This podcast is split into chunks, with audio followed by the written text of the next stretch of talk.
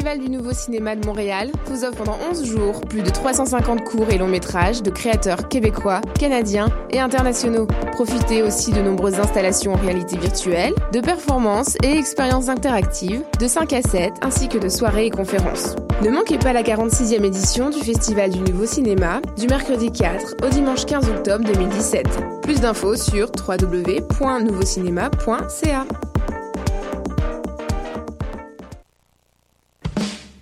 Choc.ca et Le Hall s'associent au Club Soda pour vous présenter la grosse soirée. Le concept est simple, un thème musical, trois bands émergents montréalais et l'entrée gratuite. Le mardi 10 octobre, retrouvez Tintamar, Raphaël Dénommé ainsi que Robert Fusil et les Chiens Fous dès 20h sur la scène du Club Soda et en vidéo directe sur la page Facebook de Choc.ca.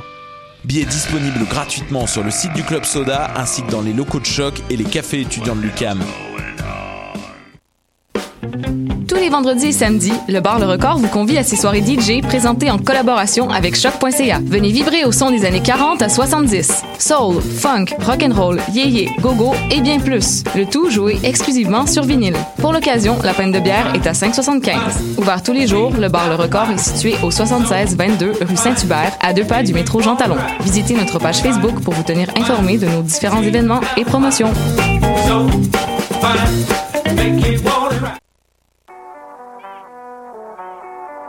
What a Dang et c'est Robert Nelson de À la claire ensemble sur les ondes de choc.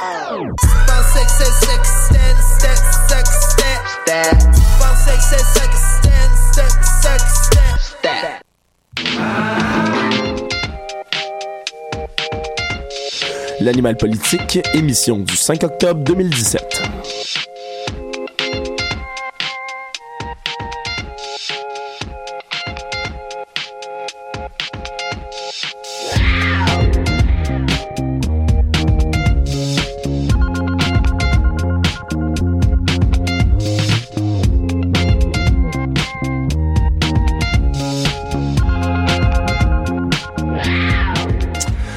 Bien le bonjour, chers auditeurs de choc.ca. Ici Alexandre Moranville-Ouellette, votre animateur de l'animal politique. Et je vous souhaite la bienvenue parmi nous. Je suis avec mes très estimés collaborateurs, comme à chaque semaine. Félix Penneau. Salut. Cybelle Olivier Cloutier. Bonjour.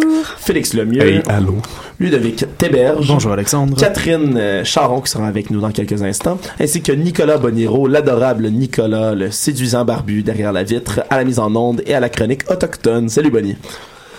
Alors aujourd'hui nous commençons comme d'habitude euh, en euh, santé. Alors euh, on est de retour pour une troisième édition vraiment cette semaine. Sibelle, on te retrouve aujourd'hui pour que tu nous parles du projet de loi C45, le projet de loi aussi appelé Ben oui, c'est ça, euh, comme tu viens euh, bien le démontrer. Ben aujourd'hui, euh, parlons euh, vert, parlons débat, parlons pote. Oui, parce qu'il fallait bien qu'on en parle de cette herbe en chronique de santé. Notre bien-aimé Justin Trudeau a fait pas mal sa campagne là-dessus. ce Il est a- donc bien beau, Justin. Ah, qui est beau, Ah, il, il est sourit beau, donc Justin. bien, hein. Oh. Les selfies, on aime ça. Mais là, c'est ça, lui, il a fait sa campagne pas mal alentour de ça, ce qui a rassemblé beaucoup de jeunes. Et euh, justement, il faut en parler, c'est important parce que les jeunes, ils sont, euh, faut, faut les sensibiliser à ça, à ce que c'est de légaliser. Les jeunes. Ouais, les jeunes, nous autres, là. La marijuana, c'est quoi ça, là? Eh bien, euh, on en est où avec ce projet-là? Aujourd'hui, euh, c'est de ça que je vais vous parler. Euh, j'ai fait pas mal de recherches par rapport à ça. Et j'ai surtout cherché à savoir qu'est-ce qu'on allait faire par rapport à la légalisation et par rapport à la culture qu'on pourrait faire dans nos maisons. Parce qu'on sait que le projet voudrait, ben, selon la loi fédérale, vous accepterait qu'on fasse pousser quatre plants chez nous. Mais pas provincial, me Non, c'est ça, c'est ça. Dit non.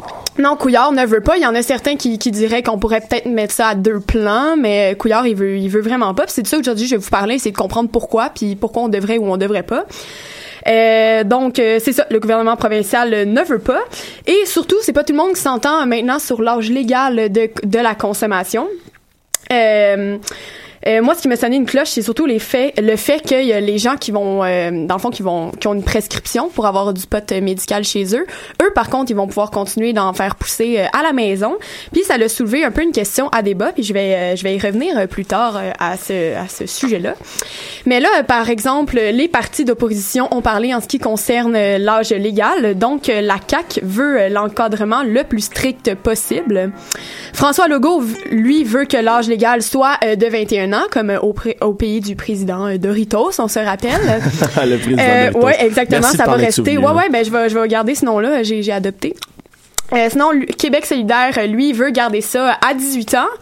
Et euh, le PQ, euh, c'est pas encore prononcé, mais là, je voulais reprendre une petite blague de Jean-René Dufort qui disait que de toute façon, euh, pour le PQ, ben la marijuana, c'est euh, la légalisation de ça, c'est une manœuvre électorale pour qu'on élise beaucoup trop gelé euh, Jean-René Dufort. Euh, Jean-René. Jean-François Lisée, Jean-François. Lisée, excuse-moi. Lapsus. Ouais, vraiment. Euh, en fait, il y a plusieurs professionnels de la santé qui se sont prononcés sur l'âge légal parce que eux autres rappellent que euh, en bas de 25 ans, c'est pas bon de consommer du cannabis parce que notre cerveau n'est pas encore euh, formé.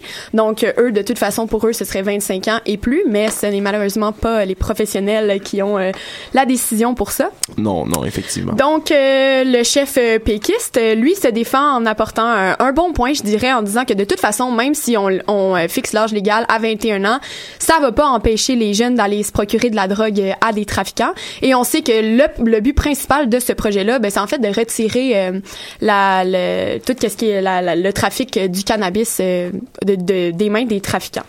Ouais, parce qu'on sait vraiment que ça apporte énormément d'argent, comme dans tous les pays, dans le fond, mais ça apporte énormément d'argent quand même, hein, le cannabis au Canada. euh, Ouais, à ouais, ces- exactement. à ça, ces ça, apporte 7 milliards euh, par année euh, au Canada. Donc, on parle de beaucoup d'argent. Euh, mais tu sais, on peut, on pourrait certainement euh, tourner ça à notre avantage, euh, même si on dit que c'est pas pour des raisons, des raisons pardon euh, commerciales qu'on légaliserait la marijuana. Mais bon, ça c'est matière à discussion. C'est de l'argent dans nos poches qui est pas sur le marché noir quand même. Ben c'est ça, c'est c'est c'est c'est ça qu'il faut, c'est ça qui qu'on qu'on doit faire surtout pour les jeunes. Euh, puis là les les élections approchant à, à grands pas, assez assez rapidement, je Toujours dirais ces là. élections, hein. Toujours. Ouais, c'est ça. Il faut, euh, il faut en parler malheureusement là, tout le temps. Puis là, Philippe Couillard a décidé qu'il allait dévoiler euh, son son plan d'action par rapport à la légalisation euh, cet automne. Donc lui, euh, il va parler de comment il prévoit encadrer ça, cette légalisation là. Donc les gens qui vont pouvoir en, faire pousser chez eux, il va falloir qu'il y ait un suivi super serré parce que si on décide d'appliquer une loi là-dessus, il va falloir trouver le moyen de, de la faire appliquer parce que sinon ça sert absolument à rien qu'on qu'on euh, qu'on dise euh, Ah, tu vas avoir droit à tel ou tel euh, nombre de plants de potes parce que s'il y a personne pour surveiller ça ben ça sert à rien.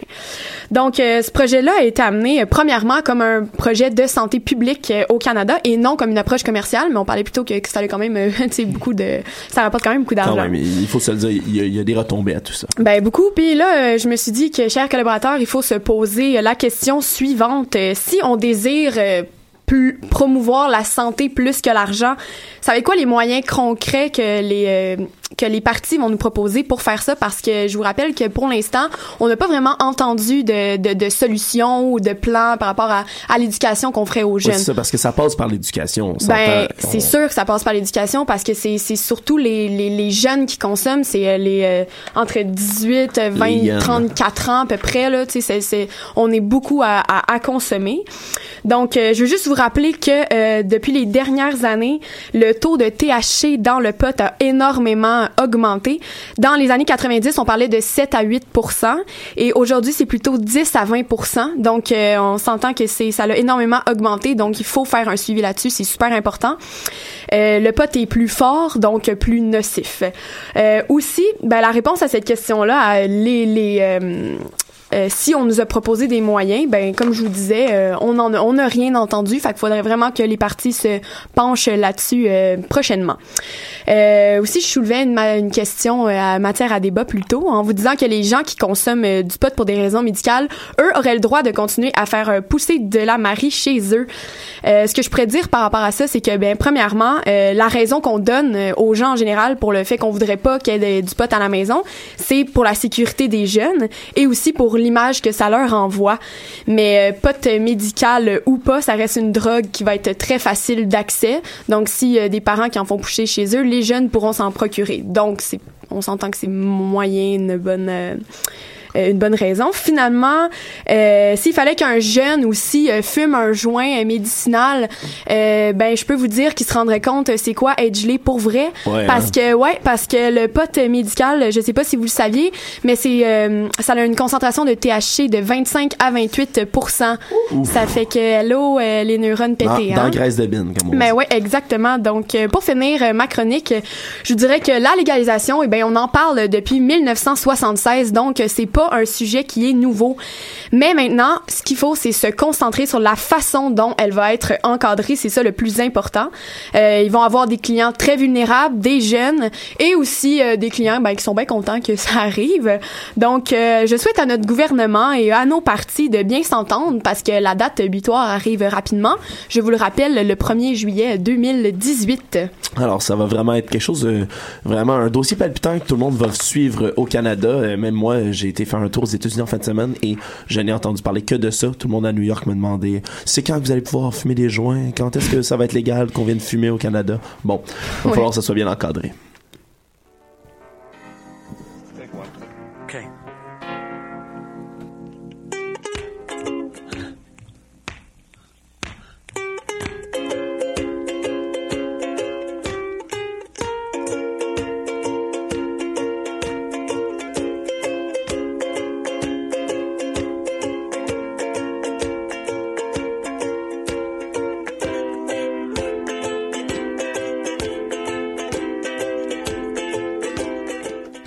De retour sur les ondes de l'animal politique, je passe maintenant à mon cher collaborateur Félix Penneau. Hein. Félix, aujourd'hui, Google a été les- le premier à m'annoncer que c'est la journée mondiale de l'enseignement. Ben oui, hein, on peut pas manquer à côté du gros G avec des lunettes qui enseigne la musique à toutes les autres lettres de Google. Il est pas trop stable, ce G-là. Moi, Ah, quelque chose ben, contre écoutez, moi je ferais plus confiance aux deux petits hauts là, c'est des bons partenaires.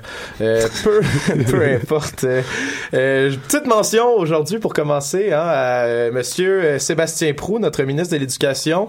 Euh, c'est vraiment stimulant de voir se promener dans les écoles euh, parce que euh, cette semaine, en fait, c'est deux semaines en même temps. C'est la semaine de la lutte contre l'intimidation, mais c'est aussi la semaine de l'école publique. Alors ça, c'est deux très bonnes raisons pour que Sébastien Prou nous donne l'impression qu'il est déjà en campagne électorale. Il s'en va prendre des photos avec des élèves dans plein d'écoles et ça, ça le laisse un peu loin de son bureau pour s'occuper, comme dirait Jean Charest, des vraies affaires.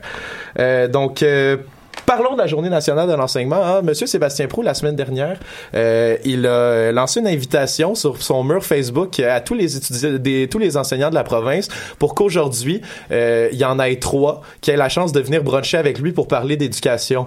Alors, euh, je vous laisse savoir que sur les 724 enseignants qui ont laissé des commentaires sur le mur Facebook de Sébastien Prou, il y en a juste trois là-dedans qui ont été sélectionnés. Moi, ce que je veux savoir, c'est ils vont bruncher où, Félix?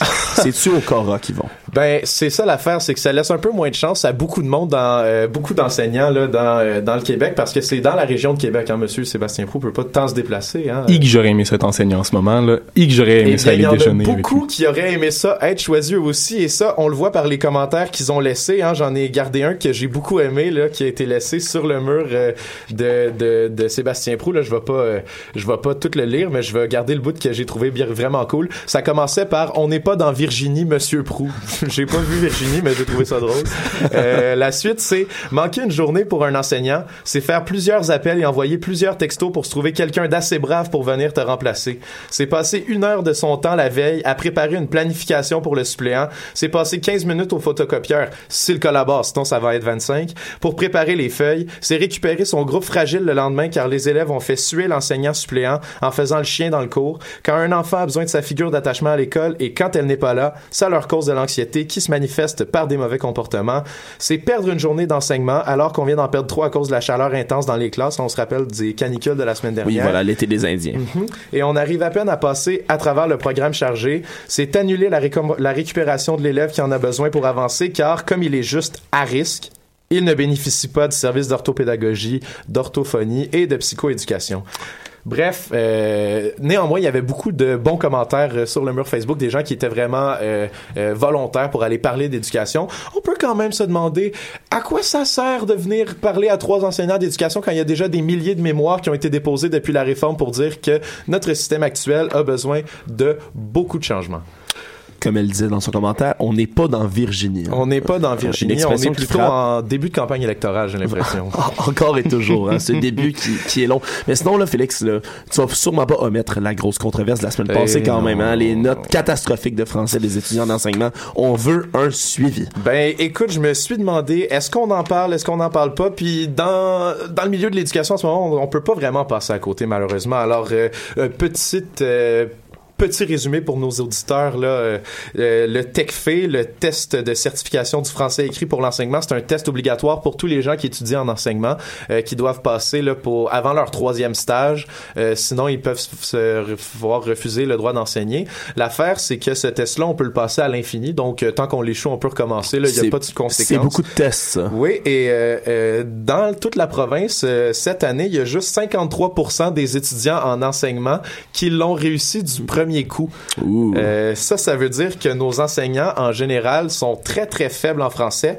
Euh, puis euh, on, on, on- ça fait un gros tollé dans toute la province, surtout qu'on sait qu'il y a 2% de tous les enseignants à l'échelle de la province, que ça leur prend jusqu'à 4 fois pour le réussir. Il y a même un étudiant de l'Université de Montréal qui, ça lui a pris 8 fois pour le faire.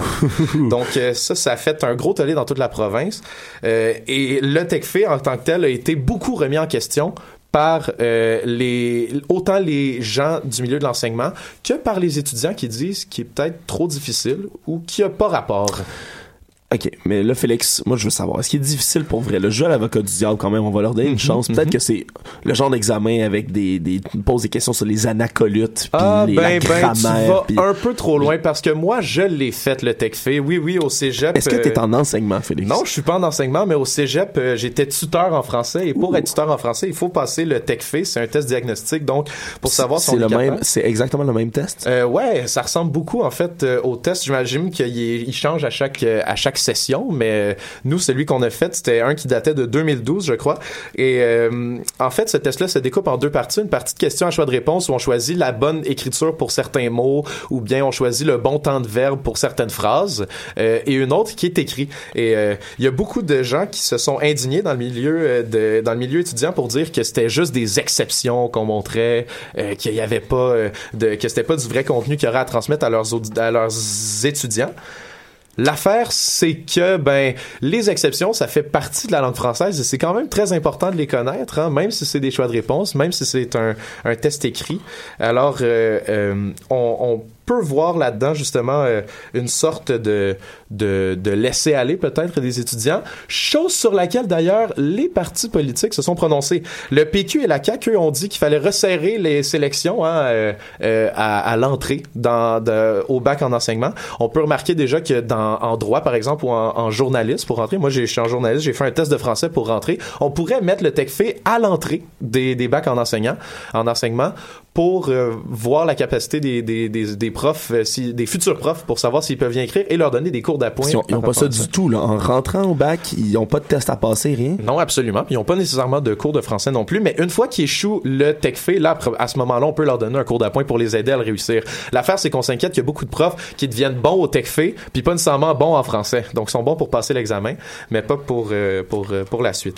Alors, écoute, la- le PQ, la CAQ, eux, veulent resserrer les mesures de- d'admission.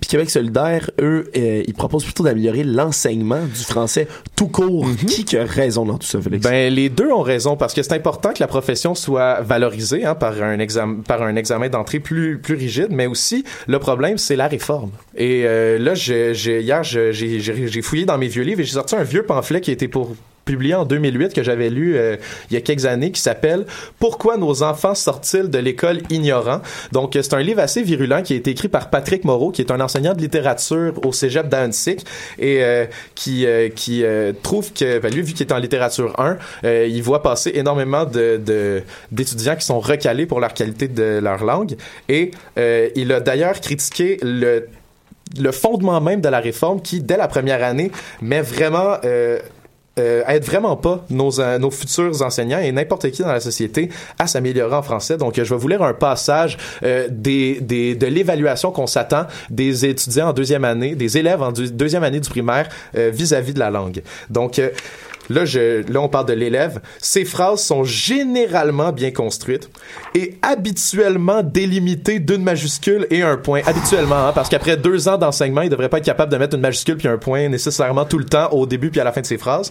De plus, il orthographie correctement la majorité des mots appris en classe et, dans les cas les plus simples, il accorde les déterminants avec les noms en mettant les marques du féminin et du pluriel appropriés. Donc, il y a beaucoup d'adverbes pour dire que, dans le fond, faut pas être trop, trop tatillon avec notre langue au Québec. Et C'est lourd. ce qui peut, ouais, c'est lourd et c'est ce qui peut avoir euh, malheureusement euh, gravement miné l'éducation au Québec. Donc on voit que le problème il est autant dans l'admission que dans le fondement même de notre éducation.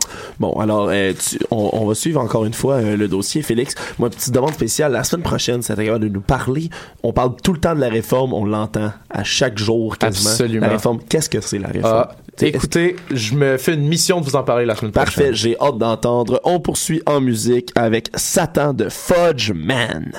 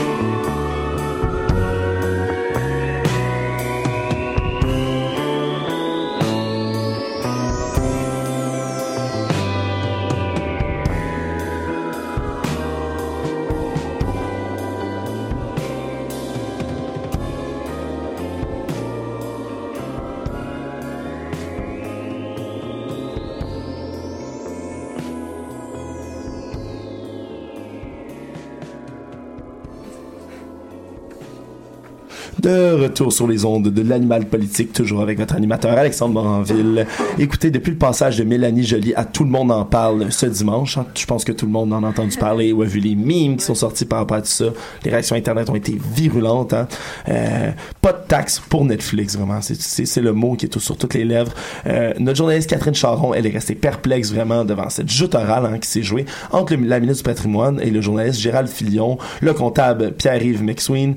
Alors, Catherine, qu'est-ce qui t'a tant dérangé que ça? Ben, je vous avouerai qu'en écoutant ce discours de saut, on, on peut appeler ça comme ça, je me suis un peu surprise à trouver qu'il y avait un manque de clarté dans les propos. Donc, on parle de fonds des médias, on parle de taxes de vente, on parle de taxes Netflix, on parle euh, d'investissement. J'ai voulu démêler tout ça. Alors, euh, j'ai contacté Mathieu Bédard, qui est économiste à l'Institut économique de Montréal, pour lui poser que- quelques questions à ce sujet-là. Bonjour, Monsieur Bédard. Bonjour. Bonjour. Alors, pouvez-vous nous aider à démêler un peu euh, tous ces termes qui sont euh, ont été nommés à cette émission-là. Dites-nous, c'est quoi exactement cette entente entre Netflix et le gouvernement? Donc l'entente, c'est que euh, Netflix ne va, con- va continuer de ne pas collecter les taxes de vente sur les abonnements, euh, les abonnements des Canadiens, et, en échange, ils vont créer, ils vont investir une, 500 millions sur 5 ans euh, pour pour faire des productions euh, au Canada. Donc, donc ils vont dépenser 500 millions au Canada et en échange, on leur a dit, ben, continuez à ne pas collecter de taxes de vente sur vos abonnements. Donc, la taxe de vente, on le rappelle, c'est cette taxe qui est sur tous les produits de consommation. Euh, Qu'est-ce que ça implique exactement de dire à une multinationale américaine, on vous donne pas de taxe de vente canadienne Ben, c'est-à-dire que pour l'instant, je veux dire, c'est cohérent avec la loi, dans le sens où les services dans ce genre-là, euh, comme le fait Netflix ou comme le fait euh, Spotify ou, d'autres, selon la loi, si on l'applique vraiment à la lettre, ils n'ont pas besoin de collecter les taxes de vente. Donc, à ce niveau-là, il n'y a pas grand-chose qui, qui change. En revanche, la situation est, est bien entendu inéquitable dans le sens où au Canada, il y a des équivalents comme comme ceux euh, qui sont offerts par Vidéotron, euh, ceux qui sont offerts par euh, par Bell et il y en a d'autres qui eux doivent collecter la taxe de vente parce qu'ils sont situés au Canada. Donc ça ça ça maintient une situation qui est qui est quand même très in- inéquitable. Puis 500 millions de dollars, c'est sur 5 ans. Qu'est-ce que ça représente en fait d'investissement pour le marché canadien? Parce que nous, on produit pas des euh, des séries où euh, c'est un million de dollars qui est investi par épisode, comme Netflix l'a fait par exemple pour The Crown. Qu'est-ce que ça représente pour le marché canadien? Ben, c'est un investissement. Un investissement, c'est toujours bienvenu. Euh, donc là, on, on se doute que dans, dans les coulisses, il y a dû y avoir une espèce de négociation, dans le sens où euh, si- on a dû de- demander au gouvernement si vous, vous nous assurez qu'on ne devra pas être soumis à la taxe de vente, ben on va on va créer cette, euh, cet investissement-là au, au Canada. Euh, c'est quand même beaucoup d'argent. là. Je veux dire, un, un investissement, c'est toujours bon à prendre. Euh, je pense que je pense que le, le, vrai problème, le- la vraie question, c'est au niveau des taxes de vente. C'est c'est ça qui, euh, qui qui maintient une situation qui est qui est qui est pas viable à long terme, qui est qui est pas juste, qui est pas équitable pour euh, pour d'autres entreprises qui sont au Canada. Puis euh, quel genre de mesures pourraient être mises en place, par exemple, on y va dans un cas hypothétique pour permettre euh, à cette compétition déloyale là de ne plus être finalement. Est-ce que est-ce que ça serait possible de retirer la taxe de vente, par exemple à tout.tv ou à, au groupe Illico? Ben, il y a plusieurs possibilités. Hein. Donc, au, au Québec, là, on- le, le- le ministre des Finances, Carlos Letao, a annoncé son intention de, de, de, suivre une autre voie. Lui, c'est plutôt qu'il va appliquer la taxe de vente du Québec, donc la TVQ, hein, euh, à, à Netflix. Euh, c'est une autre possibilité. À mon avis, c'est pas non plus idéal. Et je crois que je crois que vous l'avez dit, je crois que ce serait mieux de chercher plutôt à ne pas ne pas euh, faire collecter taxes de vente à tous les services de ce genre-là, même s'ils sont au Canada. L'avantage, c'est que euh, c'est que c'est une solution de long terme, c'est que ça réduit, ça résout ce problème d'inéquité et, surtout c'est que l'internet est là pour rester. Et, alors que des entreprises qui sont très grandes comme Netflix il n'y a pas vraiment de problème à les taxer. Je veux dire, on pourrait dire à Netflix de, de, de, de commencer à, à collecter la taxe sur les, les abonnements canadiens et, et je pense qu'il le ferait sans trop de problème. Mais le problème, c'est que euh, il va toujours y avoir d'autres plus petites entreprises, des PME, qui euh, soit simplement parce qu'elles sont plus petites, soit parce qu'elles sont plus futées, euh, vont continuer de pas la collecter et, donc il y a une certaine forme d'inéquité qui va qui va perdurer. Je crois que pour pour voir les choses plus à long terme, ça aurait été plus simple de, euh, de tout simplement dire à toutes les entreprises qui font des choses dans le genre, de, la vidéodiffusion, de, de la diffusion de, de, musique audio, de dire à l'avenir, vous, euh, vous ne- vous n'appliquez pas les taxes de vente et comme ça, on a une situation qui est, qui est équitable. Euh, on a une situation qui, qui crée de la richesse aussi, hein, faut le dire. Mhm. Quand, quand, quand les, les choses sont moins taxées, ça, ça stimule l'investissement, ça, ça crée des emplois. Et je crois que ça aurait été un, un bon compromis. Puis, euh, on a vu beaucoup Sophie Préjean sortir dans les, les médias, là, qui est la directrice de l'Union des artistes, dire que c'était une compétition déloyale, comme on l'a dit tout à l'heure. Sauf que, finalement, à part le fait que Netflix euh, offre 500 millions de dollars sur 5 ans, la situation, elle est pas si différente que ce qu'elle était avant le début de cette entente, avant que cette entente-là soit sortie. Vous avez tout à fait raison. On- C'est, presque même pas mal un statu quo. Euh, on va continuer de, de ne pas leur demander de taxes de vente, euh, alors que, par exemple, on a plusieurs ex- exemples à l'étranger où on leur a demandé des taxes de vente et, et ils ont, euh, ils, ils les ont, ils ont commencé à les collecter sans trop de problèmes. hein.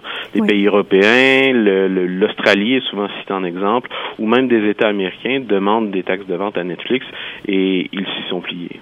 Puis, euh, est-ce que finalement Netflix Canada va pouvoir percevoir des crédits d'impôt si euh, elle fait affaire avec euh, des, euh, des compagnies canadiennes? C'est une très bonne question. Serait- c'est des, sujets qui sont assez compliqués. Ça, c'est plutôt une question pour un fiscaliste. Euh, J'ai vu l'article dans, le journal de, de, Montréal, si je me trompe pas, ou, la presse, je sais plus, euh, récemment. Il semblerait que oui. Euh, ça change rien au fait que 500 millions d'investissements, c'est quand même une bonne nouvelle. Je veux dire, ça va quand même euh, créer de l'emploi dans, les productions de télé, dans les productions de cinéma. Euh, là, je comprends que c'est une situation qui est un petit peu euh, un petit peu particulière dans le sens où euh, ils, ne collection- ils ne collecteront pas de taxes de vente. En revanche, euh, ce genre d'entreprise-là, ce genre de production-là, quand il s'installe au Canada, elle va payer des taxes, par exemple, sur, euh, sur euh, l'impôt sur les sociétés. Elle va, elle va le payer au Canada parce qu'elle va avoir des employés canadiens. Donc, euh, donc Donc, ils est-ce sont pas complètement exempts de taxes. Ils vont quand même euh, contribuer euh, en plus de 500 millions euh, à l'économie canadienne.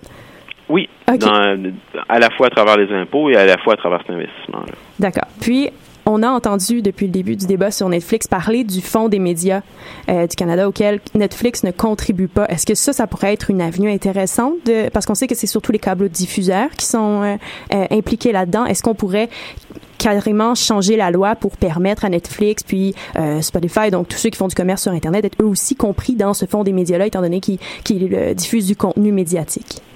Ben, le problème qu'on qu'on n'arrive pas à, à résoudre depuis le depuis le depuis les tout débuts d'Internet, c'est que euh, il n'y a pas que Netflix, il n'y a pas que, que que ce genre d'entreprise qui euh, qui diffuse euh, ce genre de choses-là et qui ne contribue pas. Euh, je veux dire, s'il faudrait commencer à demander des, des contributions, par exemple, à, euh, à YouTube, à tous les gens qui font des vidéos, Mhm. ce serait absolument ingérable et, et, et je, je- et c'est même difficile d'envisager et de d'imaginer un système où, les gens pourraient même s'y plier. Donc, euh, donc à, mon avis, euh, à mon avis, ça, va être beaucoup plus compliqué euh, à résoudre ce problème-là. Et je crois que la solution, elle, elle sera pas simple et je pense plutôt que ça va devoir être ce genre de contribution-là, ce genre de système-là qui va devoir changer, qui va devoir s'adapter plutôt que euh, plutôt que Netflix soit soumis à ça. Tout simplement parce que si on commençait à le faire à- pour tout le monde sur Internet, ce serait ingérable. Donc finalement, on met un doigt sur euh, un gros bobo là, avec Netflix euh, quant à, à l'économie euh, sur Internet. Ah oui, et c'est un problème qui va pas changer. Hein. Même si, euh, même si, par exemple, du jour au lendemain, on déciderait que finalement, on va leur appliquer les taxes de vente. Euh, c'est une question qui va toujours se poser euh, parce que c'est, le principe de l'Internet, c'est, le principe que l'information et, et- et le contenu peut venir de n'importe où. On peut envoyer l'argent n'importe où. Euh, je veux dire, là, le débat est sur euh, les, les, les services et sur les, les biens plus numériques, plus euh, plus dématérialisés, mais éventuellement, il va y avoir aussi des débats sur euh, sur les biens physiques hein, qu'on fait venir euh, de, de l'étranger. Et là aussi, la question des taxes de vente sera pas simple à, à, à résoudre. Et, et, et là, même chose, je crois que euh, la solution, ça va devoir être qu'on qu'on réduise nos taxes de vente ici ou qu'on fasse différemment des, des produits qui sont achetés sur Internet, des produits qui sont achetés dans des boutiques physiques. En tout cas, le, le débat est pas fini et, et, et, et la réponse n'est n'est pas simple, mais, mais je crois qu'elle doit passer par un abaissement de, euh, du fardeau fiscal. Je crois que si on veut mettre tout le monde sur le- un pied d'égalité, faudrait chercher à le faire en, en baissant les taxes plutôt que toujours chercher à mettre tout le monde sur un pied d'égalité en augmentant le fardeau fiscal. Ben, je pense que c'est une piste de réflexion euh, que, que nos euh, gouvernements euh, devraient entendre. On, on espère que l'appel va se rendre jusqu'à eux. Donc, merci beaucoup, Monsieur Bédard, d'avoir répondu à nos questions, qui est euh, économiste à l'Institut d'économie de Montréal. Merci beaucoup. Merci à vous.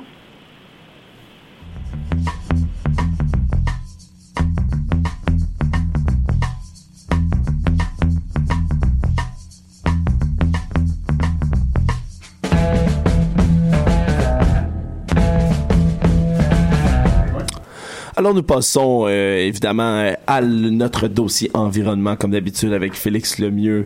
Euh, Félix, là tu es vraiment dans l'actualité aujourd'hui. Tu nous amènes un peu plus à l'est au contraire de ce que dirait professeur Tournesol dans Tintin. Tu nous amènes à l'énergie on dirait quasiment que c'est moi qui ai écrit cette blague-là. C'est fantastique. Mais euh, oui, j'ai eu la surprise ce matin. euh, J'avais préparé ma chronique euh, en début de semaine, milieu de semaine en fait. Et ce matin, j'ai eu la belle surprise de voir que le projet Est avait été annulé par TransCanada.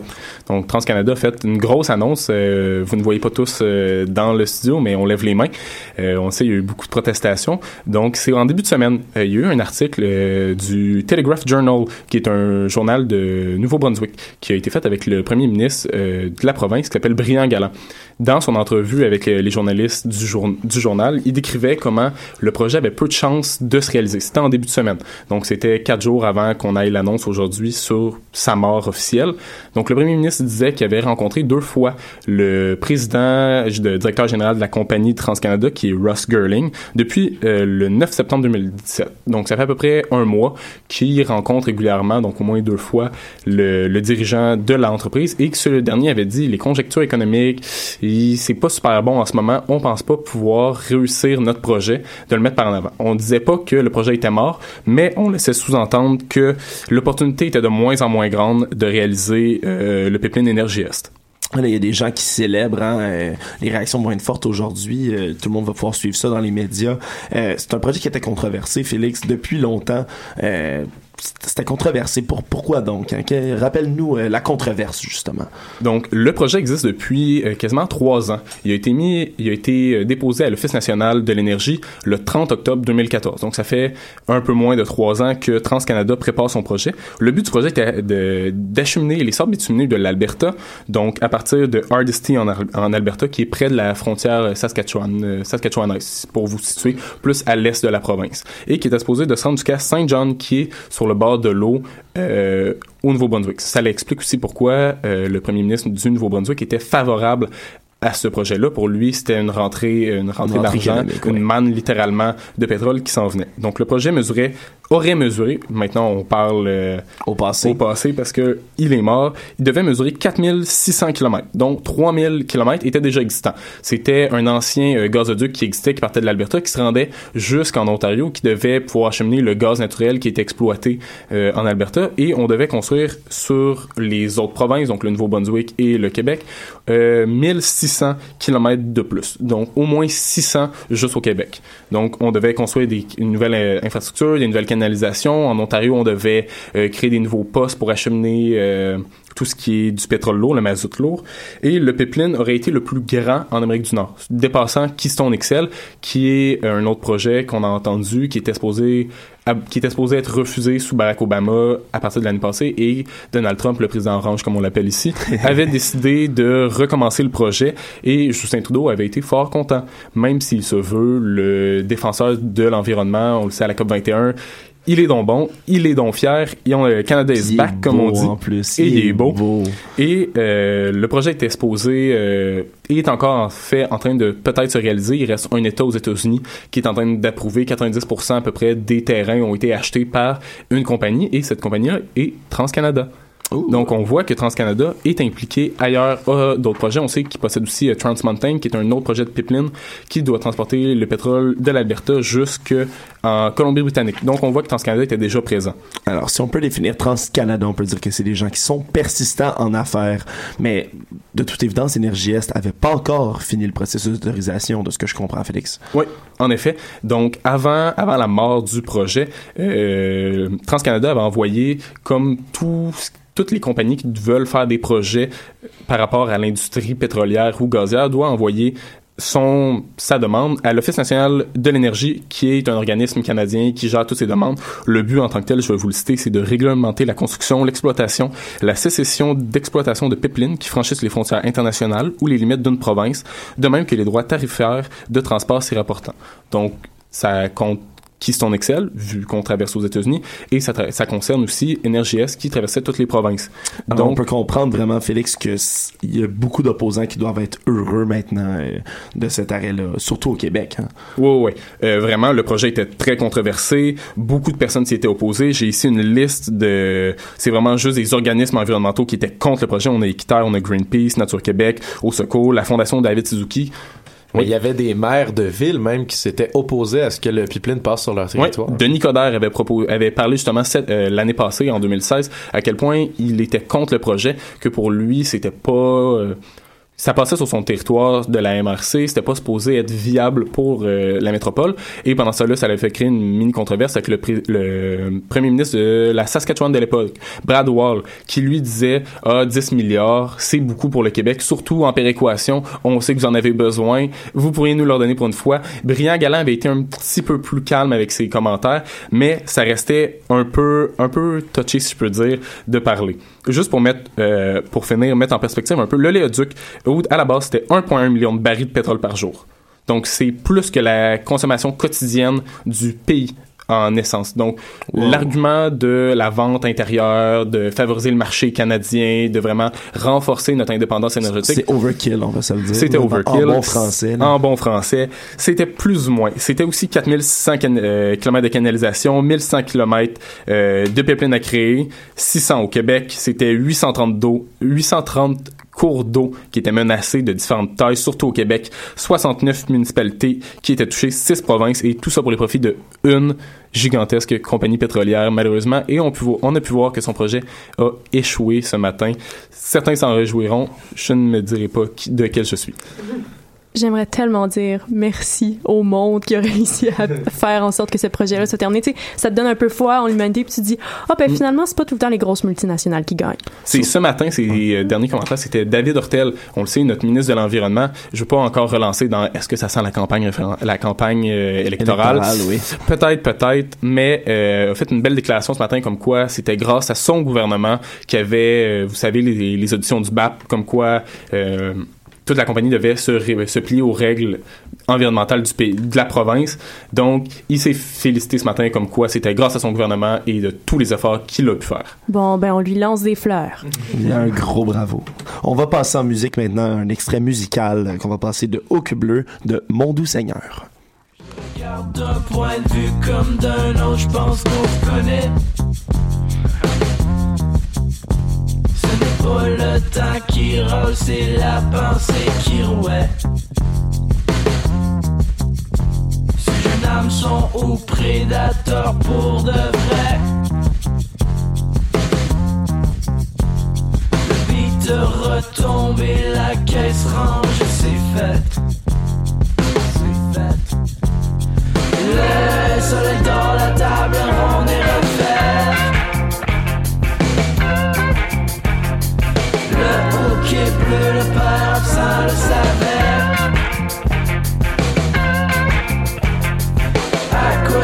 penses, dis-moi, tu fais-tu exprès? Les souvenirs que tu ronges sont encore pires que les faits. Et comme il en fait le tir par le collet. Il aussi souliers, voit ses mouchoirs encore frais. Penses que l'idée dépasse le présent. Si tu penses que ces souvenirs tremblent encore, t'es faite. T'es faite. Le soleil dans la table ronde est refaite. Sur le drapeau bleu, le fils absent s'abstenait.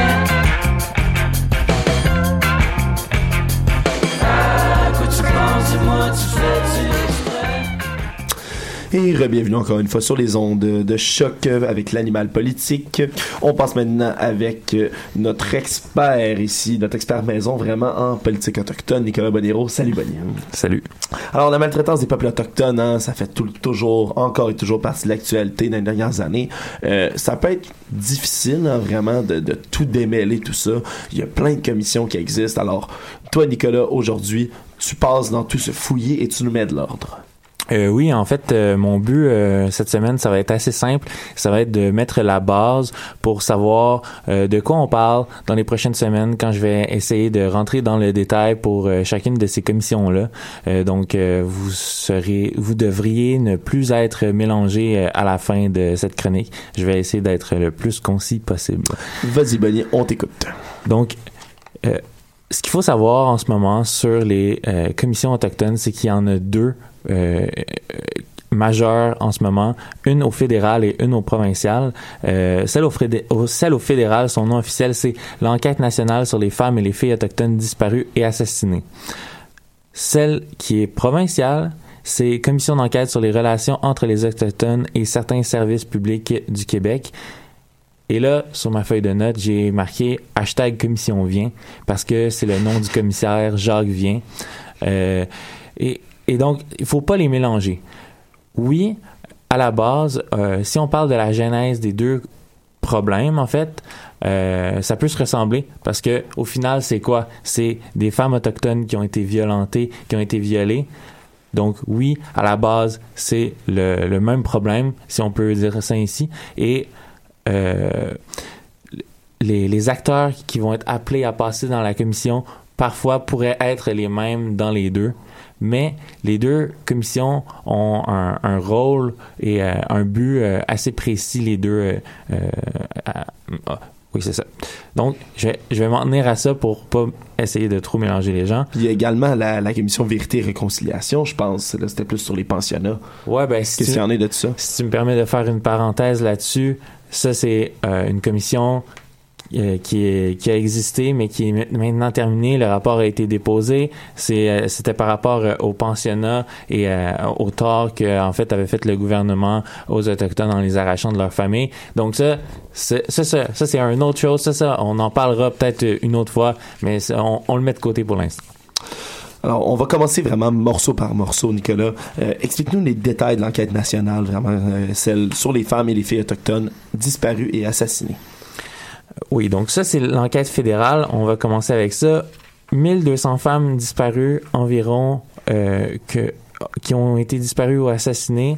Euh, ça, c'est euh, un, approximatif de, de cas qui ont été non résolus. Cette commission-là a des problèmes parce qu'elle manque de leadership. En fait, il y a plusieurs commissaires qui ont démissionné et, et on, on semble pas être en mesure de trouver euh, euh, un, mouvement euh, pour faire avancer les choses. En fait, le principal problème avec cette commission-là, c'est qu'elle doit voyager partout au Canada pour aller entendre les différents groupes. Et donc, ça crée des problèmes de logistique et ça fait en, sorte que il y a une certaine lenteur administrative et c'est rien pour euh, améliorer euh, les choses. Et en, fait, ce que ça fait, ça, c'est que ça l'éloigne du sujet principal qui sont les femmes disparues et assassinées, en fait, parce que les médias euh, rapportent souvent qu'il y a des problèmes internes à l'intérieur de la commission. Et donc, c'est quelque chose qui va devoir euh, être ajusté. Euh, la commission a commencé le 1er septembre 2016 et elle a commencé sa deuxième portion d'audition en fin septembre de cette année. elle devrait se poursuivre jusqu'au 31 décembre 2018. Quand même, Et quand elle a coûté, euh, elle devrait coûter en fait 53,8 millions de dollars. Euh, euh, mais euh, on va attendre de voir s'il y a une prolongation dans ce cas-ci aussi et si le, le montant de la facture du budget va augmenter. Ouais, parce que pour ce qui est de la commission vient, euh, écoute, on sait que les travaux sont présentement arrêtés. Quand est-ce qu'ils vont reprendre euh, ces travaux-là? Euh, c'est à la mi-octobre. Si ma mémoire est bonne, c'est le 16 octobre. C'est un lundi, donc ça fait du sens. Cette commission-là a été créée le 21 décembre 2016. Ça, c'est la, la commission qui est provinciale.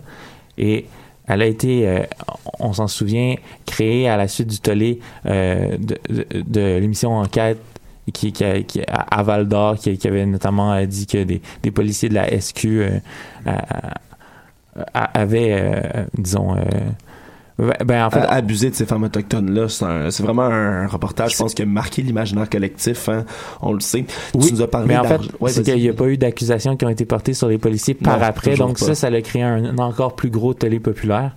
Euh, donc, le but de cette euh, commission-là, c'est de vraiment vérifier si les Autochtones ont accès à des services publics euh, au même titre que les autres membres de la population et de la société. Parce que la police, hein, c'est un service public, on se le rappelle. Euh, rapidement, rapidement euh, vraiment, pour euh, conclure tout ça, c'est une prolongation, tantôt tu nous as parlé d'argent. Qu'est-ce que ça fait comme changement au budget s'il y a une prolongation de cette commission-là? En fait, on, on envisage déjà une commission parce que ça fait presque un an, puis la, cette commission-là est encore au, stade préparatif. Donc, on était censé terminer le 30 novembre 2018 et on envisage déjà de prolonger. Euh, on envisage un budget pour ça de 9 millions, euh, mais ça, ça prend pas en compte le, rallongement et ça- euh, le gouvernement euh, Couillard a dit qu'il n'y avait pas de plafond pour cette commission-là, donc on veut vraiment donner tous les moyens pour euh, vraiment aller sortir euh, quelque chose de cette commission-là. Je terminerai sur cette note. Les commissions, c'est bien beau, mais si par après, il n'y a pas d'actions qui sont posées, il y a une professeure de l'Université Concordia qui disait que on pourrait, c'est triste à dire, mais on pourrait potentiellement gaspiller des deniers publics, des deniers, des deniers, l'argent. Des deniers, oui. Oui. À faire cela, parce que s'il n'y a pas d'action par après, c'est sûr que euh, ça, ça peut soulager la population d'en parler, mais le mieux, c'est que la situation arrête. Alors, dans ce temps-là, pour citer les cowboys fringants, ça ne donne que du vent. Merci beaucoup, Nicolas. Programme double, comme d'habitude, nous passons tout de suite avec Ludovic Théberge ici. Euh, Ludo, toi, tu vas nous parler d'une des nouvelles hein, qu'on a entendu parler énormément et pas juste au Canada. Hein. Le, le NPD, le nouveau Parti démocratique du Québec, a élu le successeur de Thomas Mulcair. Euh, C'est le Sikh Jagmeet Singh. Euh, Jean-René Dufort a dit en blague cette semaine qu'il fallait se pratiquer les journalistes à dire son nom. Alors je leur dis une autre fois pour faire bonne mesure. Jagmeet Singh. Euh, il a été élu donc au premier tour avec près de 54% des voix. C'est le troisième, euh, c'est le troisième parti en importance du Canada, le NPD. Ludo, euh, t'as recensé les réactions, t'as tenté plutôt de le faire des divers médias hors du Canada. Alors on sort à l'international. Oui, ben exactement. Parce qu'on va se le dire, la course au NPD, la course au leadership au NPD était plate en maudit au Canada, puis surtout au Québec. Euh, fait que euh, juste pour venir sur les petites bases, euh, dans les journaux après ce- après sa victoire de dimanche, euh, on a rappelé un peu qui était Jack Meeting. Pour vous dire, c'était peut-être le moins plate des quatre candidats. Euh, c'était c'est le premier Sikh à porter un turban qui était membre de l'Assemblée législative ontarienne. Euh, donc il n'y a pas de siège au Canada, euh, ben au fédéral, il est seulement au provincial présentement. Euh, il compte aussi abandonner ce poste euh, justement pour se faire élire comme député provin- euh, fédéral, pardon. Euh, lui dans sa vie, c'est un avocat et il a beaucoup lutté contre les inégalités sociales. Euh, euh, il veut vraiment que celle-ci, avec le changement climatique et la réforme électorale, ouais, celle que Trudeau avait promis, euh, soit au cœur de, de sa prochaine campagne électorale en 2019. Une chose aussi juste avant euh, qui, euh, qui a fait couler beaucoup d'encre, c'est son âge. Trudeau, on dit, euh, il est bien beau, il est jeune, tout ça, mais il a 46 ans. Jack Meeting en a 38. Et Andrew Scheer du Parti conservateur, 39. Donc, euh, un vent de jeunesse au fédéral. Une vague de jeunesse. hein. Alors, euh, si je me trompe pas, c'est vraiment les informations qu'on peut, trouver dans les médias québécois canadiens. Euh, alors, moi, comme je te dis, je suis vraiment curieux de savoir qu'est-ce qu'on en a pensé ailleurs. Ouais, ben c'est ça. Fait que par exemple, ma comparaison, c'est pas quelque chose de scientifique. J'ai pas fait un gros recensement de données. Je vous avertis tout de suite. J'ai été voir euh, les derniers articles qui ont été publiés après sa victoire. On commence en France avec RFI, qui est Radio France Inter, euh, qui met beaucoup de l'accent sur son âge. On, on est au pays euh, du jeune Macron, 39 ans. Fait qu'on dit à 38 ans, il pourrait révolutionner comme le Canada. On est optimiste là-dedans. J'aimerais lancer tous ceux qui, qui ont fait leur cours d'histoire. Est-ce que vous savez qui était le plus jeune premier ministre au Canada? Honnêtement, j'ai honte de moi en ce moment, mais je peux pas nommer, je pense, 12 premiers ministres du Canada. Je suis vraiment pas bon là-dedans. C'est ben, soit le- le Wilfrid, plus jeune, excusez, C'est excusez. soit Wilfrid Laurier, soit Pierre-Éliott Trudeau, non? Ce n'est pas ça. Ah, c'est. Joe Clark qui a été élu à 39 ans. Il a pillé le Congo, lui. À 39 ans et le lendemain il est tombé à 40 ans. Euh, il y avait des il y avait des faits euh, Pierre euh, Trudeau avec le parti progressiste conservateur. En tout cas, on continue avec RFI. Euh, on parle d'un parcours original pour Jack Singh, euh, lui qui a vécu en Inde. Son, son père, et ben, sa famille est revenue au Canada lorsque son père a intégré une université en médecine à Terre-Neuve. Il a aussi décidé vraiment de devenir avocat, selon ses propres propos, après des expériences personnelles sur des interrogatoires avec la police. Donc c'est un très grand militant pour la défense euh, des droits de la charte, euh, des droits de la charte canadienne des droits et libertés. Mais dans le même article, quelque chose qui est super intéressant, on en parle depuis le début là. Tu l'aimes Trudeau, tu le trouves beau? Ah, il est tellement beau. Euh, RFI, il aime bien l'habillement de Jack Meeting. On en parle. On dit coiffé du traditionnel turban, n'hésite pas à aborder le kirpan. C'est vraiment quelque chose, on, on met du jus là-dessus. Après, j'ai décidé d'aller faire un tour encore en France euh, avec Europe 1. Euh, ben, on parle premièrement un fait qui est intéressant, c'est la première personne de couleur à diriger l'un des euh, partis, d'un des principaux partis de la scène politique fédérale canadienne. C'est intéressant quand même. Ouais, ouais. C'est un, c'est un beau détail à rappeler, mais on parle de quoi après? De son apparence. Ouh. Mais c'est normal, faut, faut, faut remettre en contexte aussi que euh, la France, hein, c'est laïque. Eux, les signes religieux ostentatoires euh, de, de tout France, c'est pas, c'est pas juste comme nous où on, on, on l'a enlevé euh, de la scène, où on refuse d'avoir euh, en scène, en, en fonction publique, pardonnez-moi, des signes religieux ostentatoires. En France, on parle de laïcité. Ouais, donc, ils ne c'est reconnaissent bon pas officiellement de culte, peu importe celui qu'il est. Euh, ben, je vois que le temps file quand même assez rapidement. Euh, J'avais d'autres exemples. J'ai recensé auprès du Guardian, euh, qui est un journal britannique. Eux autres, c'est un petit peu, ben, ils font souvent de très très bonnes analyses. C'est un petit peu plus calme. On parle pas trop de son apparence. On relate les faits. Euh, mais du côté de Al Jazeera, euh, Channel News Asia, on parle beaucoup encore de l'apparence. Bon, alors on, reste beaucoup dans les apparences, que ce soit pour notre premier ministre ou pour la scène, le reste de la scène fédérale. Merci euh, Ludovic, vraiment, euh, on va poursuivre avec tout ça.